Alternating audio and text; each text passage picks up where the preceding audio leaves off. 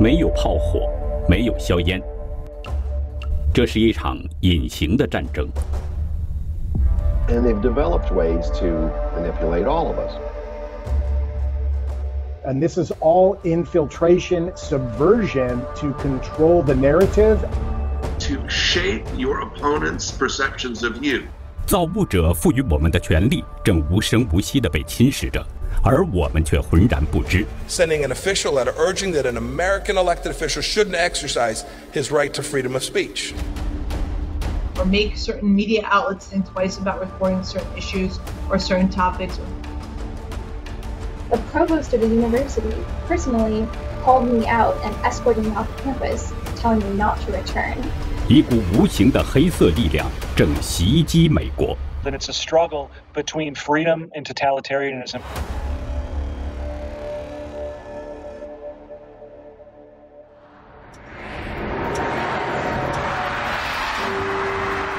二零二零年一月一号，跨年的水晶球在纽约时代广场徐徐下落。同一时间，在万里之外的中国武汉，令人窒息的政治高压正扑向八名医务人员。新年前后，武汉公安先后找到他们，用严厉的措辞指这些医生造谣，严重扰乱社会秩序，并警告他们，如果不思悔改。将面临法律制裁。罪证是他们十二月三十一号发给朋友的微信记录。他们写道：“华南海鲜市场确诊了七例 SARS，二医院后湖院区确诊一例冠状病毒感染性肺炎。政府还没下决心公布，请大家各自小心。”水晶球落至干底，时代广场上的狂欢者们。并未感受到万里之外的政治高压，但悲剧正在逼近。在距离水晶球几百米外，有一块新华社的广告牌。新华社是中共官方通讯社。跨年七个多小时后，新华社官网发布了一条消息：武汉八人因散布不实信息被公安依法处理。新华社告诉民众，不要相信和传播谣言。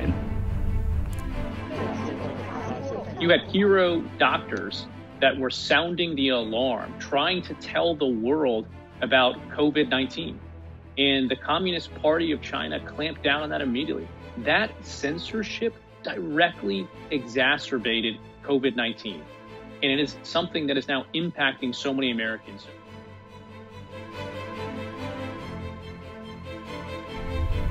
新华社是中共国务院直属的官方喉舌。新华社社长蔡明照曾担任中共中宣部副部长，在此期间，他施压中国媒体开除敢言写手，铁腕手段和效忠中共，使他被称为“新闻杀手”。二零一一年七月，新华社的一家全资子公司。签下了纽约时代广场这块广告屏的长期租约，月租金约三十到四十万美元。在他正式开播的当天，就有西藏团体到场抗议，表示不欢迎这个中共的审查机构。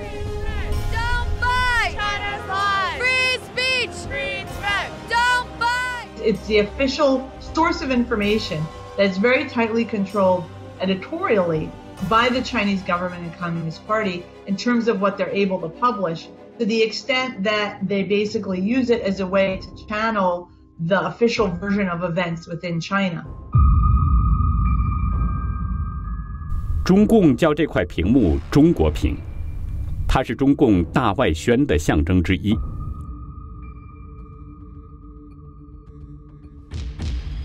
大外宣耗资几十亿美元，它始于中共的一个挫折。二零零八年，中共试图通过主办盛大的奥运会，提升自己的国际形象，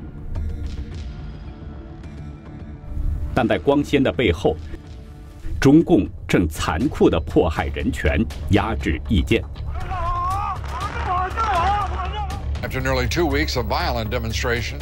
因此，多国政治家和人权团体呼吁抵制北京奥运。难堪的中共高层认为，中共被抵制是因为对外宣传力度不够，需要加强宣传。二零零九年，中共决定耗资六十六亿美元展开大外宣，推动中共喉舌向国际扩张，与西方媒体争夺话语权。而大外宣的目标不仅仅是粉饰中共的形象，同时也企图推进中共在全球的战略扩张。呃，两千零八年的时候，中共因为就是国际的金融危机嘛，所以各地都在。实行这种量化宽松的政策，然后当时呢，就是好像世界各地在有求于中共，把这个中国的话呢视为走出危机的一个引擎、一个火车头，所以中共那个时候就是信心爆棚啊，就觉得感觉，呃，不光是在国内要就是说加强他的这种强化他的集权统治，觉得这个的话也是向海外扩张，建立一个就是中共心目中的那种共产主义的国际秩序有关系。那么如果你扩张全球的话，当然中共在军事上呢还是没有办法跟美国对抗的。所以呢，就是说，他就采取一种信息战的方法。And then there's information warfare, which is a lot more subtle, which is how you shape the perceptions of your opponent.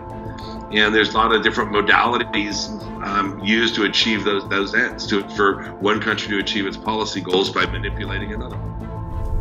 作为大外宣的前哨，新华社2010年在时代广场租下了一层办公楼，作为未来二十年的北美总部。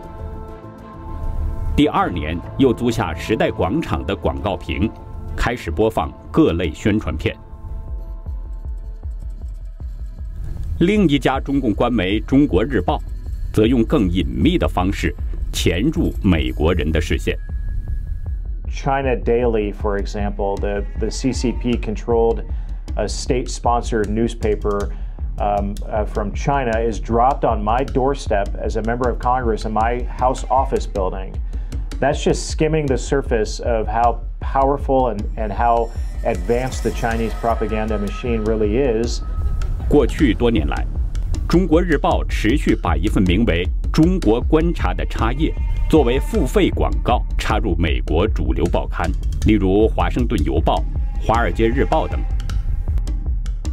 the Chinese Communist Party understands that politicians in the West, unlike there, have to be responsive to public opinion to some degree. And by growing their influence in these other media outlets, they're able to shape American perceptions of communist China to make the American public at least less hostile, which makes it easier for Chinese Communist Party officials to deal with American elected officials. 为了打造中共的国际形象，这些广告将中共描述为一个开放文明的政权，声称中共统治下人民自由富裕，宣称中国市场充满商机。在插页的头版，一段不显眼的文字说：“该内容来自中共官媒。” Don't focus on what the Chinese Communist Party, what the narrative is. Remember, a communist regime dominating a narrative and controlling the narrative, look at their actions over over the past decade and several decades and since they've been in power. When you look at a Marxist Leninist socialist system or socialism with Chinese characteristics, it's always for the betterment of the party. They will trample human rights, basic rights of, of individuals uh, in order to get to that goal. And they make no mistake about that. And we know what they're doing to the ethnic Uyghurs in northwest China and Xinjiang. We know what they did uh, in Tibet, and we know what they've done to the Falun Gong and the Christians. 由中共中宣部主办的《中国日报》，一九八三年在美国司法部注册为外国代理人。根据司法部六月一号最新公布的文件，《中国日报》自二零一六年十一月至二零一九年十一月三年来。向《华盛顿邮报》支付了超过四百六十万美元，向《华尔街日报》支付了近六百万美元。在互联网时代，很多的报纸生存是相当困难。那么，中共拿这么一大笔钱的话，他就可以大量的在这上面就是刊登他自己的消息。呃，其实有有人这个很多国家没有受这样的，他们其实也不知道中共到底有多么的邪恶。但是呢，就是说在。西方人受到实际伤害之前，他们就有可能去。呃，接受中共的这种故事的，就是讲的故事。So you know, Nazi Germany with Joseph Goebbels. Information warfare has been with us for a long time. Now the media environment has changed. How people absorb and consume information, how rapidly, how it's disseminated, is very different from uh, earliest 20th century methods. But the goal is the same, and that is to shape your opponent's perceptions of you, to undermine their will to confront you. 曾几何时，来自美国的自由讯息曾帮助世界了解中共的本质。 例如，1989年，中共军队血腥镇压天安门民主运动，美国等西方记者冒险拍下了中国人民对抗暴政的身影。1997年，美国媒体曝光了在中共的扶植下倒卖死刑犯器官的黑幕。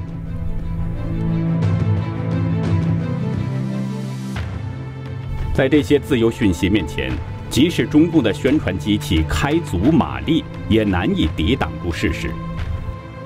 因此，中共为大外宣准备了配套措施：审查。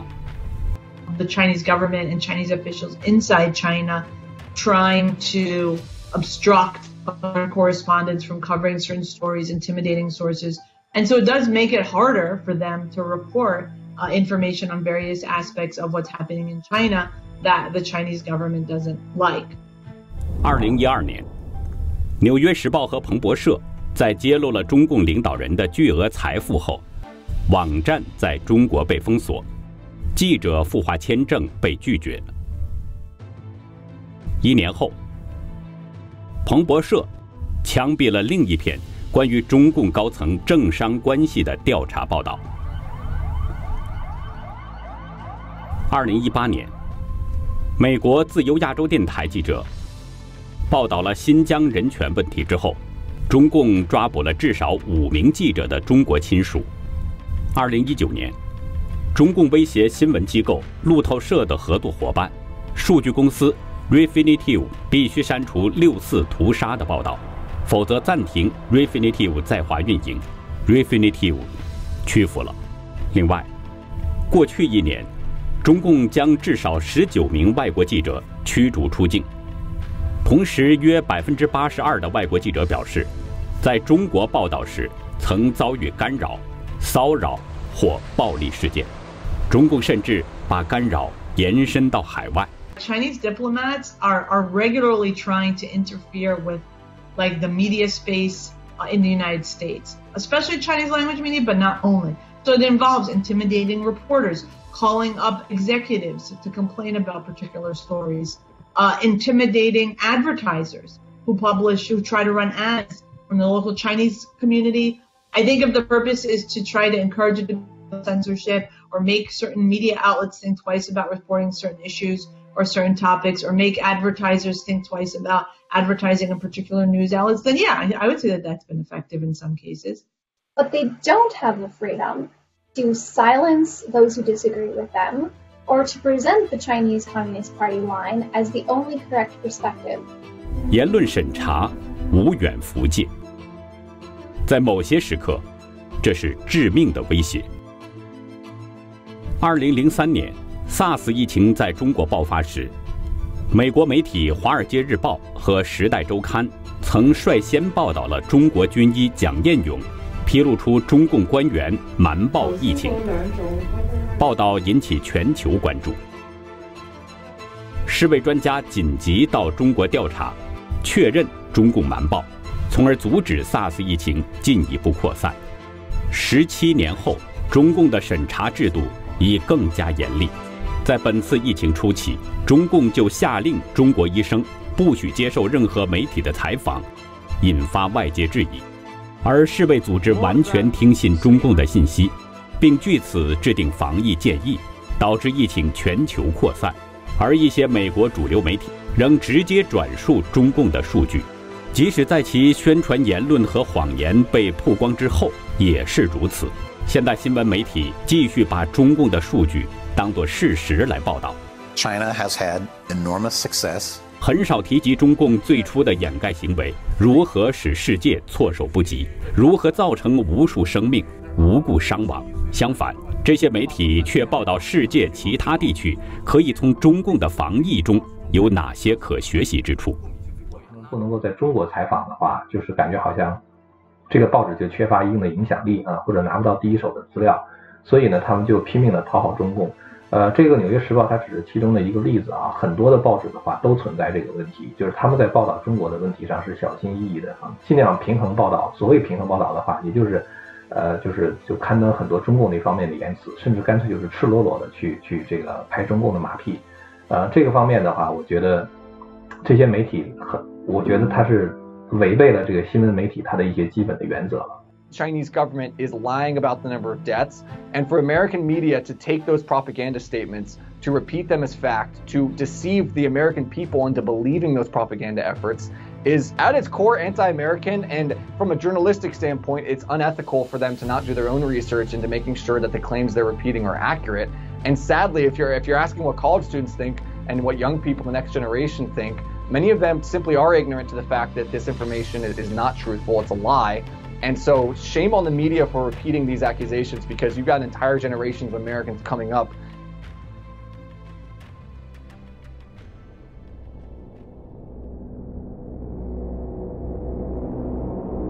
疫情全球扩散后，中共试图说服世界不要责备他，而要赞美他。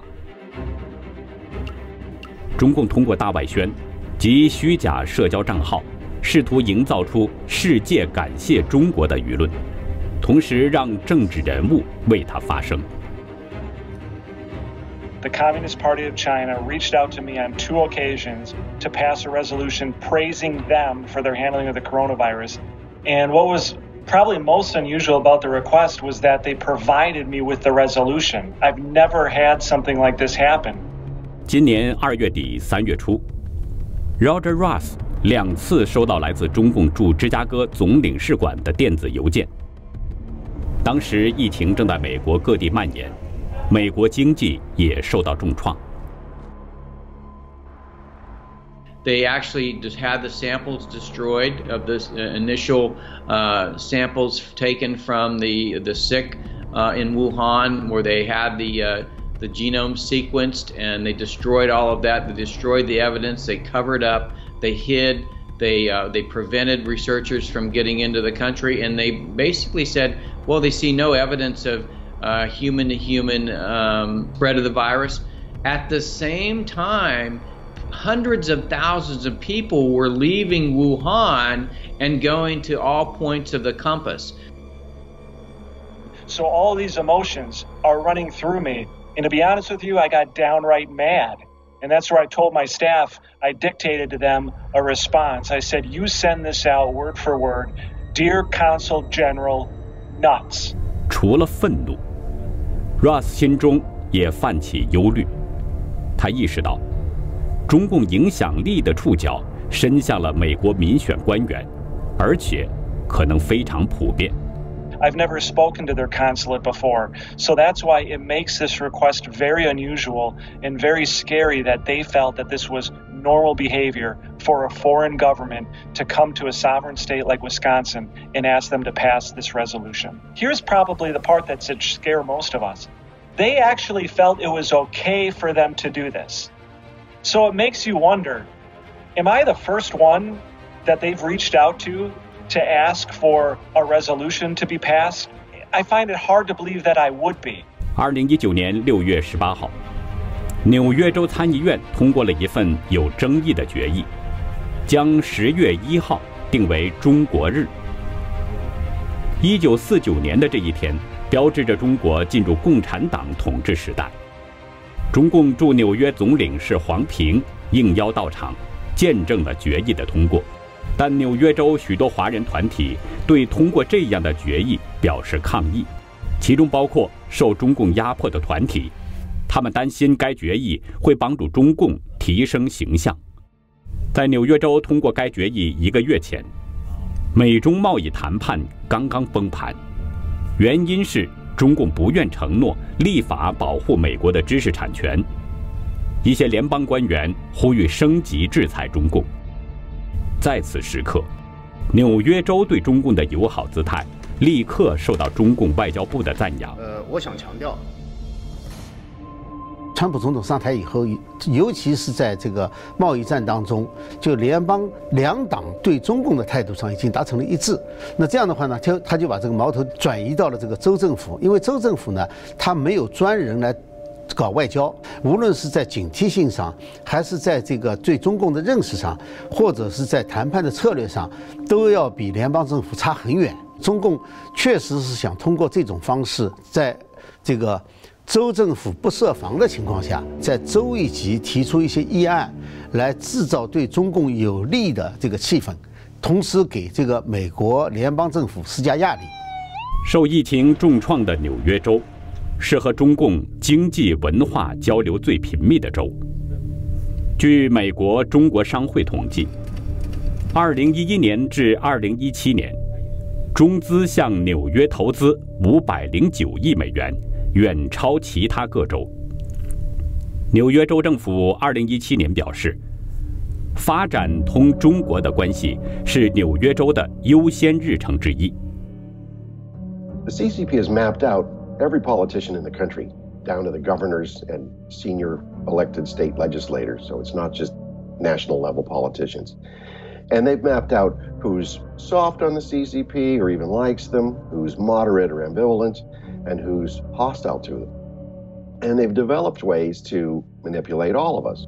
Whereas if you just want to make money and bring jobs into your state, fine, then let's cut a deal and don't ever say the name Taiwan or don't ever be critical of Xi Jinping, and we'll make sure that our party people invest businesses in businesses in your state.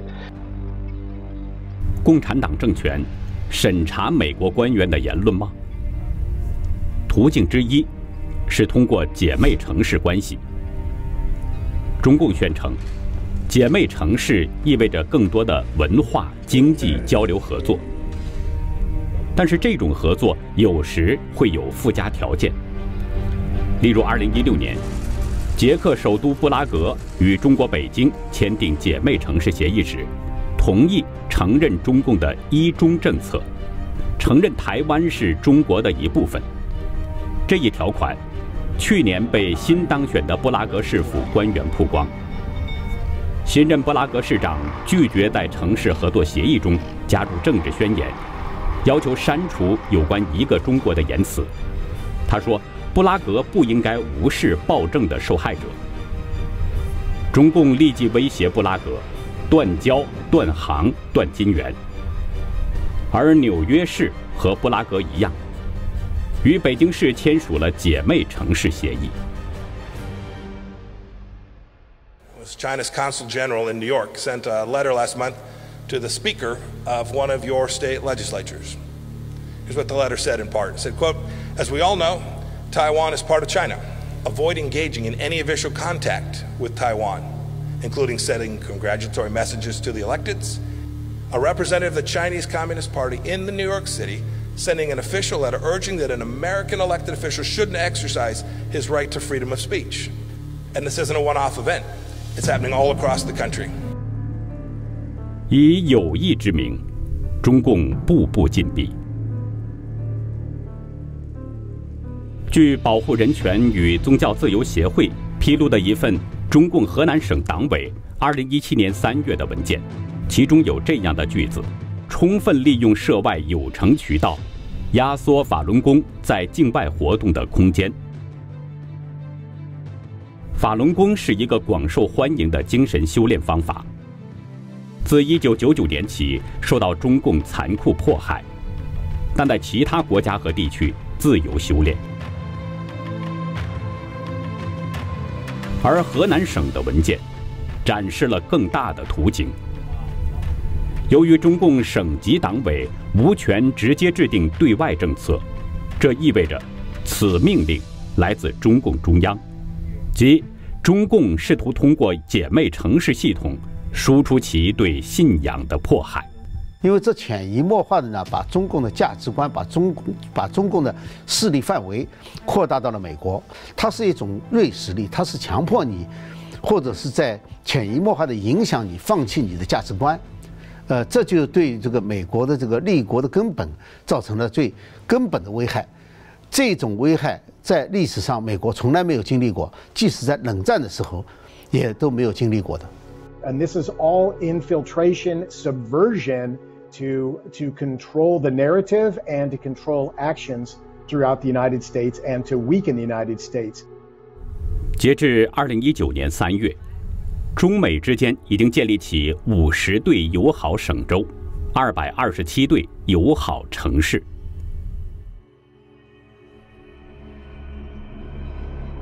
The Chinese government has been methodical in the way it's analyzed our system, our very open system, one that we're deeply proud of.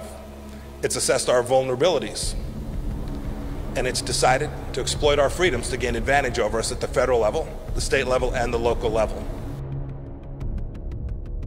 学术审查。二零零四年，另一匹特洛伊木马，打着文化交流的帆旗进入美国，这也是中共意识形态战的一部分。 他们被称为孔子学院，在中共的资助下，与美国高校合作，宣称旨在教授汉语、传播文化。But really, they execute a more subversive political agenda. They feed the Chinese Communist Party line on everything from. I did case studies at 12 Confucius Institutes in the United States. And when I talked to the Chinese director of one Confucius Institute at New Jersey City University, um, I asked her, What would you say if a student asked you, What is Tiananmen Square? What happened there? Uh, her answer was that she would show a picture uh, and point out the beautiful architecture. That's the most important thing about Tiananmen Square, the architecture. Um, we know that there is a major historical event uh, that happened there that students need to learn about, um, but you won't learn about that at a Confucius Institute. 目前，中共也在全球一百多个国家开设了五百四十一所孔子学院，其中约百分之十五集中在美国，数量全球最多。仅在美国，中共就已砸入约一点五八亿美元，用于为每所孔子学院提供启动和运营资金、配备教师和教材等。这笔钱来自孔子学院的上级机构汉办。汉办属于中共教育部。The Chinese government reserves to itself the right to veto any course materials or programs. So think of this this is a foreign government telling a college or university what it can or cannot teach on its own campus. 全美学者协会政策主任 Rachel Peterson 曾调研了美国十二家孔子学院，但没有一所美国大学愿意给他看他们与中共汉办签订的合同。Peter 通过信息自由法申请，最终拿到了八份合同。他明白了中共为何希望保密。合同条款包括：孔子学院的中国员工，即使在美国，也必须遵守中共的法律。汉办有权对孔子学院的教师在美国的表现进行评审。美国高校及员工不得损害孔子学院的声誉，否则终止一切合作等。The purpose is to signal to colleges and universities what kind of behavior is desired by the Chinese government and what kind of behavior is necessary to maintain the financial benefits of having a close relationship with China. 以孔子学院为枢纽，中共还为美国大学送来各种名义的资助，送来成千上万的付全额学费的中国留学生，并邀请美国高校管理人员免费到中国旅游。 When I spoke to um, American college professors who were at universities with Confucius Institutes, they felt that pressure coming down on them from their deans and from their provosts. They feel that pressure to watch what they say, uh, both because the Chinese government is listening, but also because their university is listening, and their university wants to maintain that uh, that flow of money coming from China.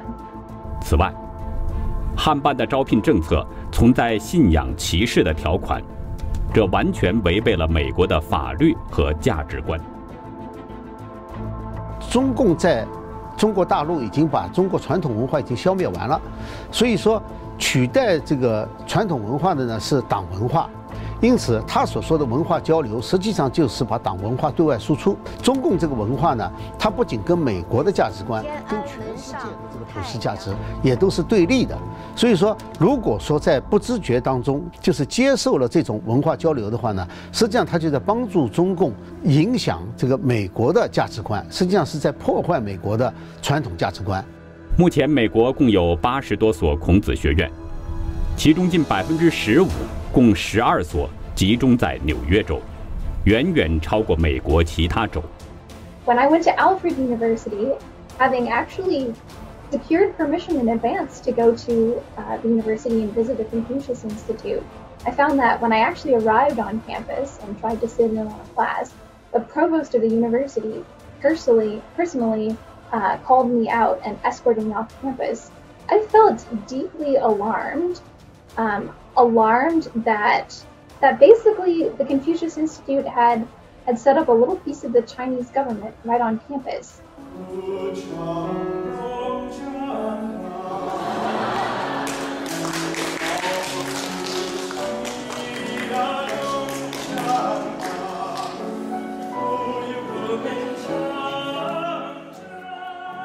But keep in mind that a lot of the older generations in America they were old enough to remember the Soviet Union. They were old enough to remember the Cold War. They remember countries crumbling under communist and socialist regimes.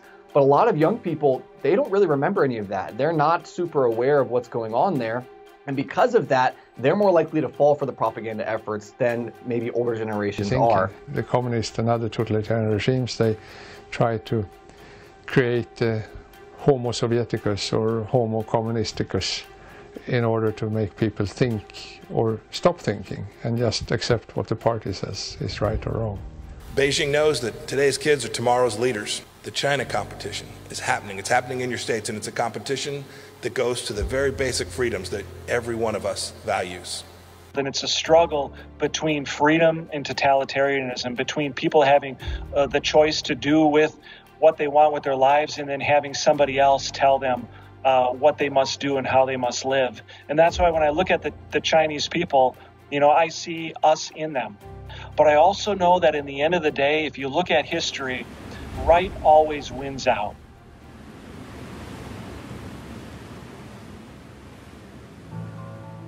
美国独立宣言中说：“造物者创造了平等的个人，并赋予他们若干不可剥夺的权利。” 其中包括生命权、自由权和追求幸福的权利。现在，造物者赋予我们的权利正被悄然侵蚀。共产主义与普世价值，专制集权与自由民主，无神唯物与天赋人权，这场意识形态战。蔓延在你我的生活中，审查和宣传，无声无息地击破了真相的防线。随后，看不见的敌人——病毒，得以长驱直入。当共产党的专制与谎言已威胁世界，疫情把世界带向十字路口，人们是继续在黑暗中沉睡，还是惊醒起身？遵循良知，捍卫上天赐予我们的权利。